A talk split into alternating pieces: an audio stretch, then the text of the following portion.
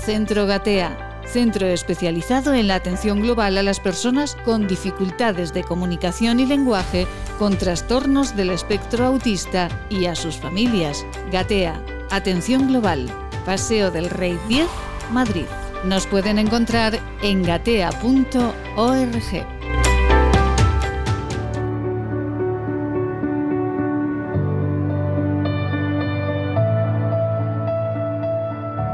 madre lleva a su hijo al Parque Warner.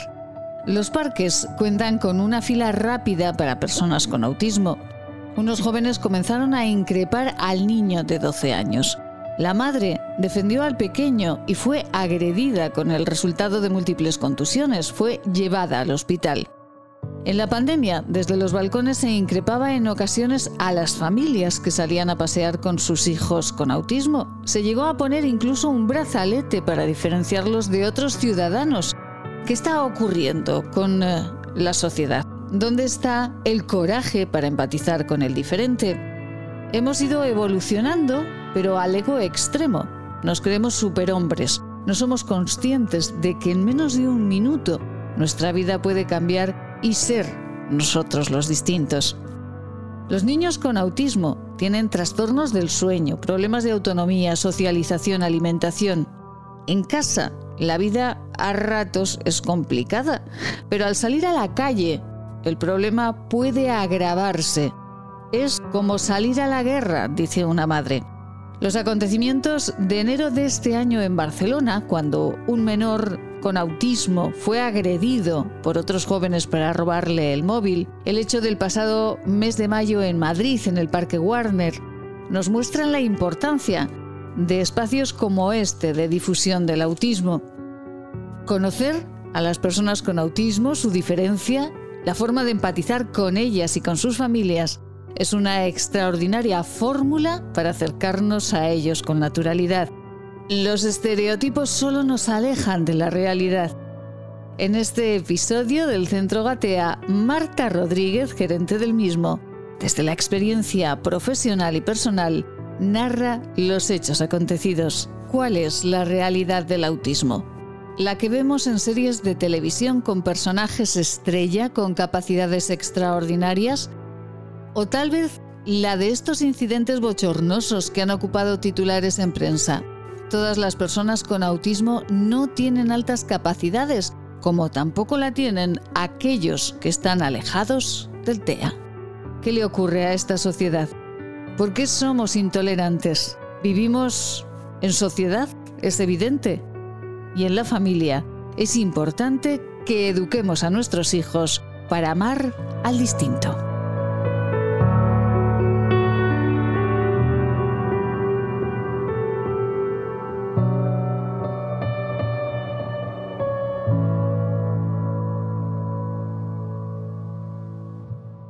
Por cierto, Marta, eh, qué dolor, qué dolor, y confieso que no, no conocía la noticia, qué dolor eh, esa brutal paliza grupal a un menor con autismo en Barcelona, ¿no? Mira, Maite, tengo que reconocer que no pude verlo entero. O sea, me lo empezaron a mandar mamás y papás de Gatea. ¿Has visto esto? ¿Has visto esto? Bueno, vi, yo qué sé, 30 segundos, 50 segundos, porque me revolvió de tal manera que no, no pude no pude terminar de verlo. Y bueno, hay varias cosas. Una, eh, ¿cómo podemos llegar ahí? Y ya lo hemos hablado, ya lo hemos hablado aquí. Llegamos, eh, previo a eso ha habido acoso escolar. Y esos chicos, eh, pues como hemos cosificado a las personas con necesidades especiales, no las consideran personas, las cosifican y después tampoco entiendo cómo algo se, puede tratar de la manera que se ve en ese vídeo, ¿no? Pero, pero hay algo, hay cosas antes que estamos haciendo muy mal y eso es en el colegio y en casa. Esos niños que, bueno, esos chicos, esas, esos, esos individuos, esos delincuentes que pegaban a, este chico con autismo tienen 16 años. O sea, es, ese chico y después lo que nos cuesta a los padres tomar la decisión de que nuestro hijo vaya solo por la calle. Es tanto trabajo el que hace falta. Enseñarles el camino, que, enseñarles a que no se pierdan, ponerles un GPS para tenerlos localizados. La ansiedad que tenemos los padres, mi hijo de casa gatea va solo. Sí. También te digo, mide dos metros y es como un jugador de rugby. Ya. Pero ¿hace falta que mida dos metros y que parezca un jugador de rugby para que nadie se meta con él? No. y después hay otra cosa, abro mi paréntesis, y es que sale la cara de ese niño. Y si hemos quedado en que las personas con autismo son personas, la cara de esa persona con autismo no puede salir y hacerse viral en las redes sociales. Por respeto a él y por respeto a su familia, esa cara tenía que estar pixelada. ¿A quién le gustaría que le pegaran una paliza y que su cara saliera por todas las redes sociales? ¿Sabes? Son las dos cosas, el que, el que pega y después el, la víctima, que encima está rodando por todas las redes sociales, que esa información nos hace falta, pero que hay que respetar su intimidad. Esa familia y ese chico tiene derecho a que su cara no esté en, en, Facebook, en Twitter, en, en, todos los sitios recibiendo tamaña paliza. Son las dos cosas las que a mí me, me preocupan. Y después me preocupa una barbaridad lo que hemos hablado otras veces, el, el acoso escolar en los colegios ordinarios, donde quieren llevar y perdonadme que sea insistente, a los niños de los centros de educación específica. Ahí quieren llevar a mi hijo a un colegio donde hay personas de este pelaje para, para, para, para que sea un infierno ir al cole. Primero arreglemos esto y después ya compensamos a los padres de que el colegio ordinario es mejor, pero vamos a ir pasito a pasito.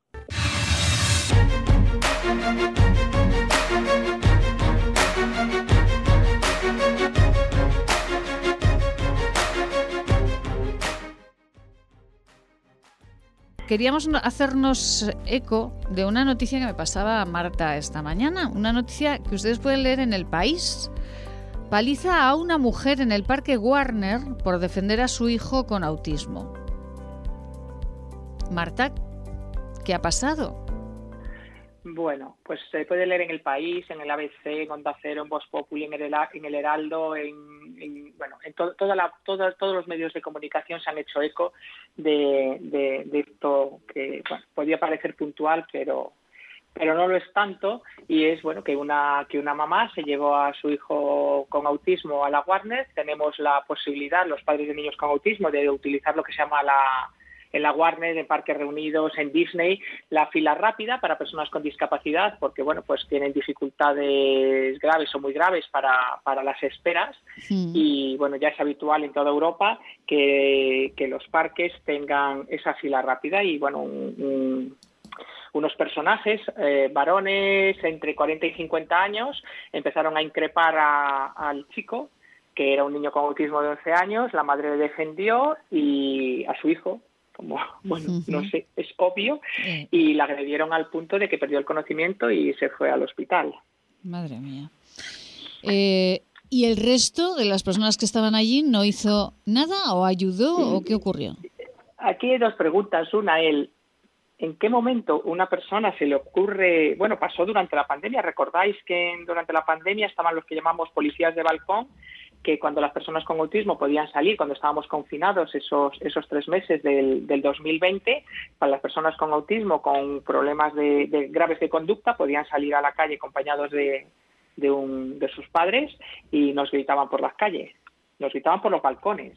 Nos insultaban, nos faltaban al respeto, se llegó a pensar en, marcar a las personas que tenían con autismo, es que estamos llegando a unos límites demasiado irracionales para que el señor que estaba en el balcón, que más interesado en la vida del prójimo que en la propia, eh, no nos insultara. Y por ponernos un brazalete, no, recuerdo ya de qué color, que, a mí me pareció una, ya una aberración. Es decir, bueno, ahora ya vamos a marcar a nuestros hijos, acabaremos poniéndoles un tatuaje para que la gente nos respete.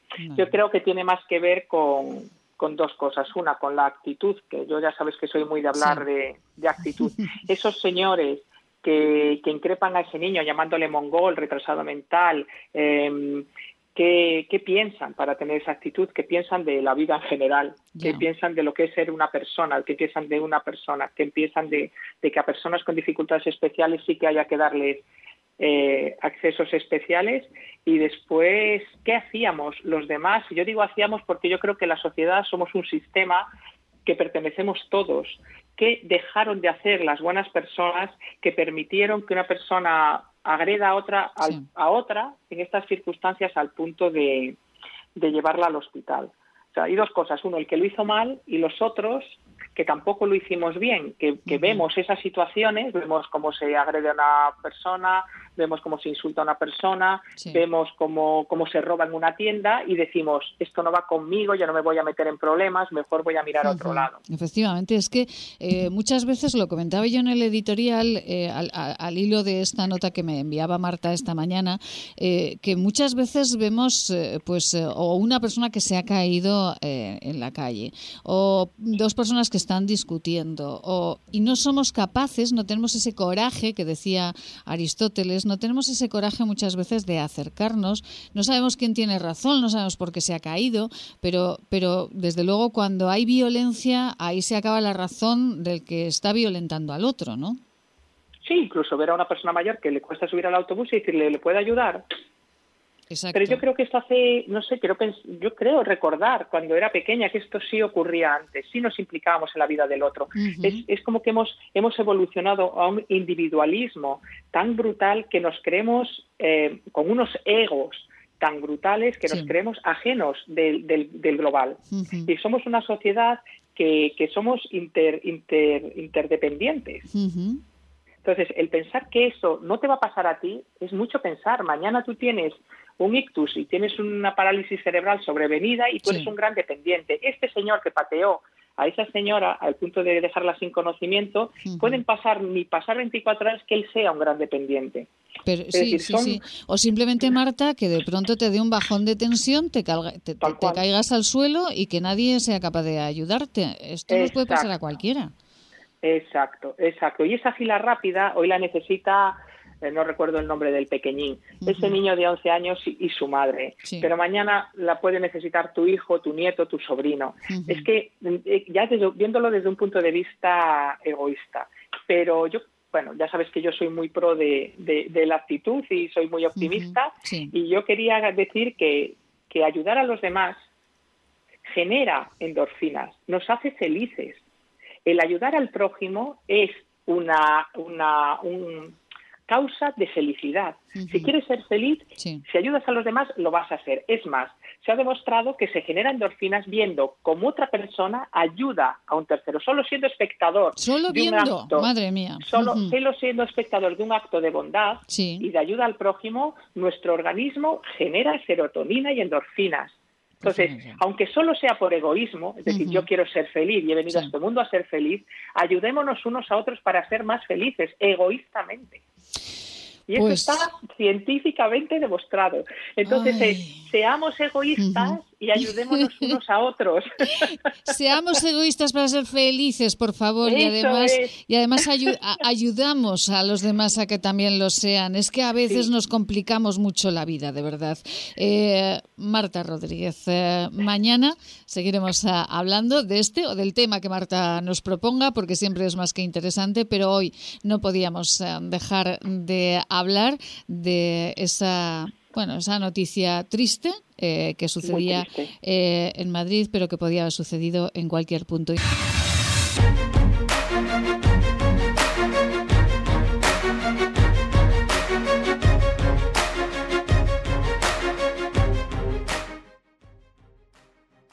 Marta Rodríguez, muy buenas tardes. Hola, muy buenas tardes a todos. Ay, Marta, Marta. Ayer eh, las declaraciones de Marta, todo lo que explicaba Marta, eh, de que tenemos que concienciarnos un poquito más eh, y ser un poquito más solidarios, bueno, pues sepa que tuvieron muchísima repercusión. Muchas gracias, muchas gracias. Un poquito empáticos, un poquito más empáticos. Efectivamente, un poquito más empáticos. Pero fíjese, Marta, que Qué bueno que hoy volvemos a hablar de, lo mismo y queríamos profundizar en ello, porque, mire, yo quería preguntarle, Marta Rodríguez eh, es la eh, gerente, la directora del Centro Gatea en Madrid, especializado, como saben, en la atención global al autismo. Y yo le quería preguntar a Marta, ¿qué le ocurre a esta sociedad eh, con las personas diferentes?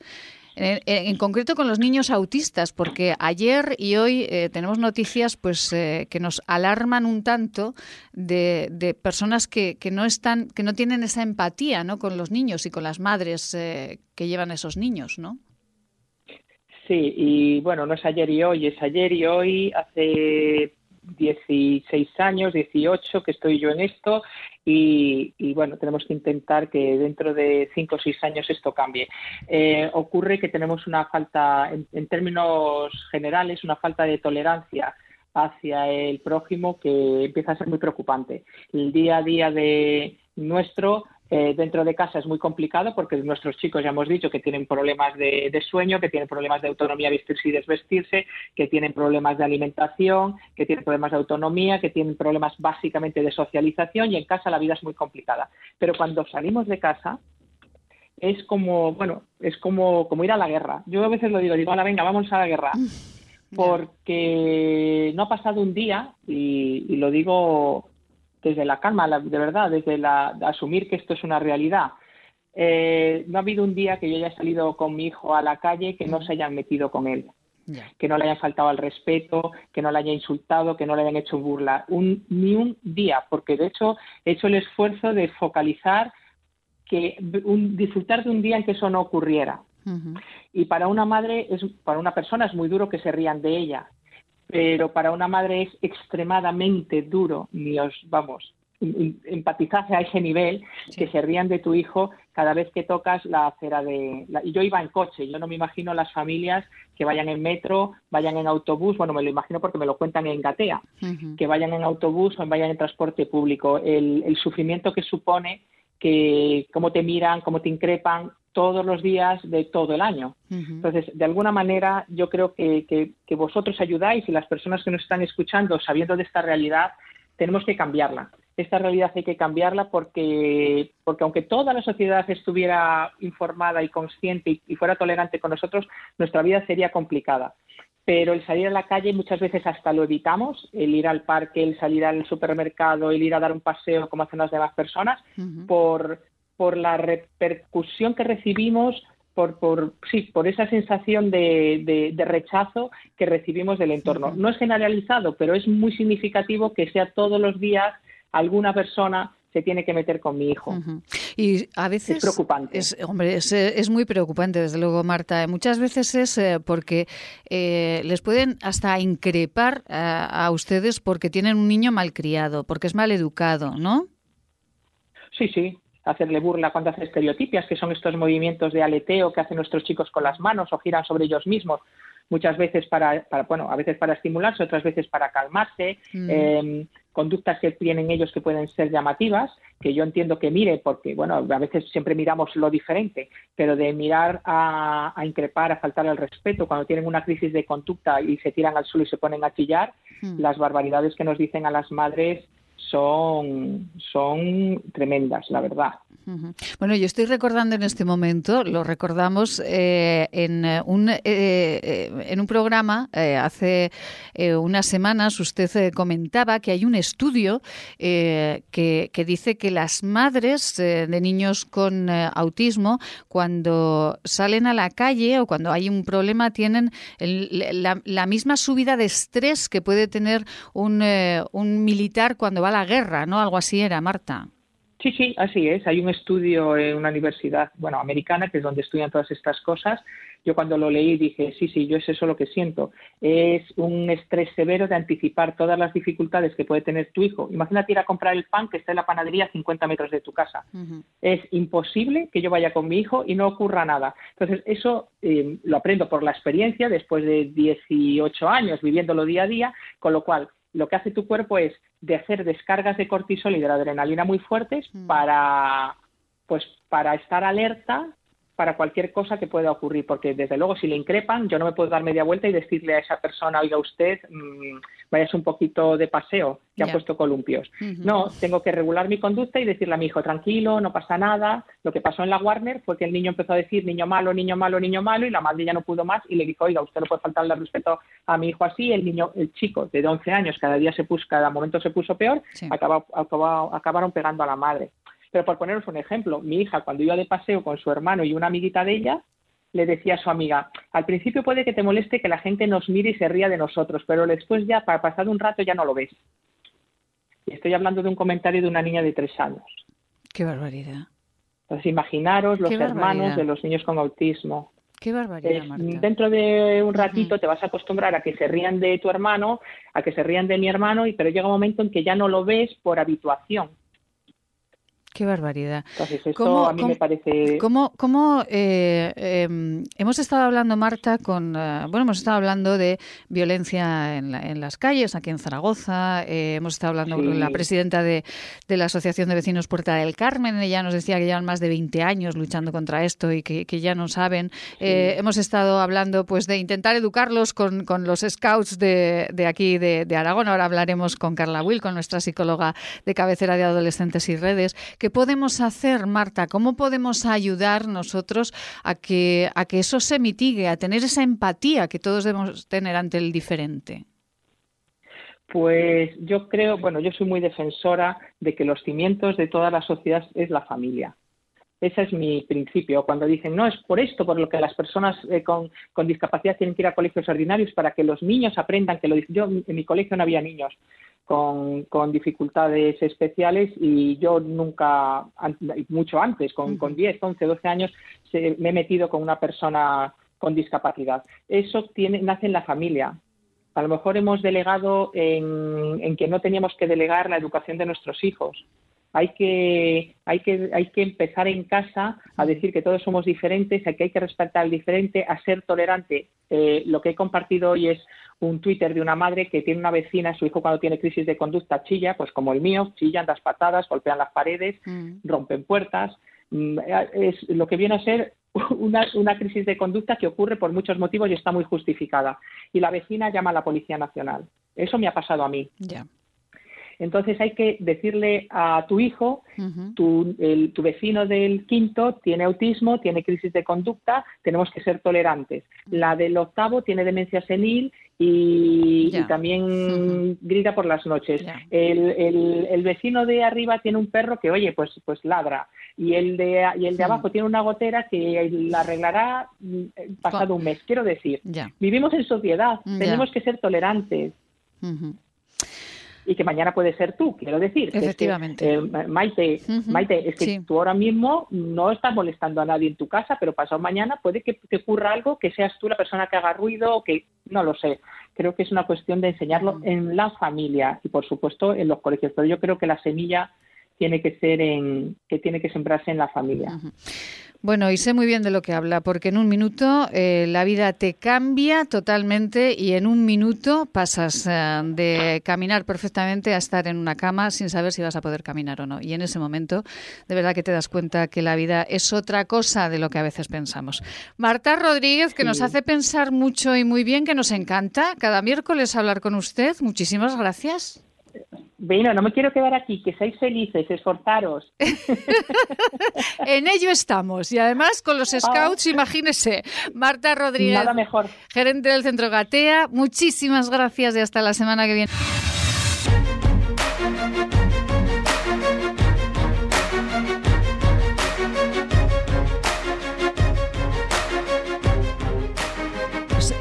Marta, entonces, series como la de Gook Doctor, que la han vuelto a, reponer, que fue una revolución eh, en el momento de su primera emisión ya hace un tiempo, ¿esto ayuda o no ayuda a, las personas con autismo? Pues como con casi todas las cosas en la vida no son blancas ni negras. Ayuda porque se habla de autismo y posiblemente tengamos esta oportunidad de hablar de los grados, en ese sentido ayuda, ayuda de que, porque la gente dice, ah, el autismo, ¿qué es el autismo? Y, perjudica porque ocurre, yo se lo decía a los alumnos, digo, mira, es distópico que el Día Internacional del Autismo, el día 2 de abril, a los padres de hijos con autismo nos feliciten. Ah, que hoy es el día, el día Internacional del Autismo, felicidades. O sea, ¿os imagináis que sea el Día Internacional? No quiero compararlo, pero el Día Internacional del Cáncer o de la Depresión y te digan, ah, Maite, enhorabuena, que hoy es el Día Internacional de la Depresión. Y te digas, pero disculpa. Enhorabuena porque estás deprimida, sí. claro, sí, sí, entonces en ese sentido, bueno, y los padres es como, es que esto es distópico, como podemos estar viviendo esta situación. ¿Por qué? Porque ven un doctor y dicen, madre mía, qué maravilla tener un hijo que es mm. capaz de, de diagnosticar mejor que nadie, de curar mejor que nadie, cuando se ven cosas como, por ejemplo, eh, este chico que tiene este síndrome que es inusual, eh, tiene un problema de comunicación social muy grave. Y la comunicación social no es hablar, porque este chico habla perfectamente y utiliza un lenguaje médico. En la comunicación social hay reciprocidad y en la serie se ve perfectamente como él dice las cosas de una forma objetiva con muy poca empatía en relación a la persona que tiene enfrente y eso hace que, oye, ser médico es mucho más complejo que hacer un buen diagnóstico. Tú tienes que poner al paciente de tu parte, darle información y, con una, y tener muchas habilidades de comunicación social. Entonces, esto también se ve en la serie, pero yo creo que distorsiona un poquito la idea de, del autismo y la realidad es posiblemente mucho menos atractiva que lo que se ve que lo que se ve en las películas. Centro Gatea, centro especializado en la atención global a las personas con dificultades de comunicación y lenguaje con trastornos del espectro autista y a sus familias. Gatea, atención global, Paseo del Rey 10, Madrid. Nos pueden encontrar en gatea.org.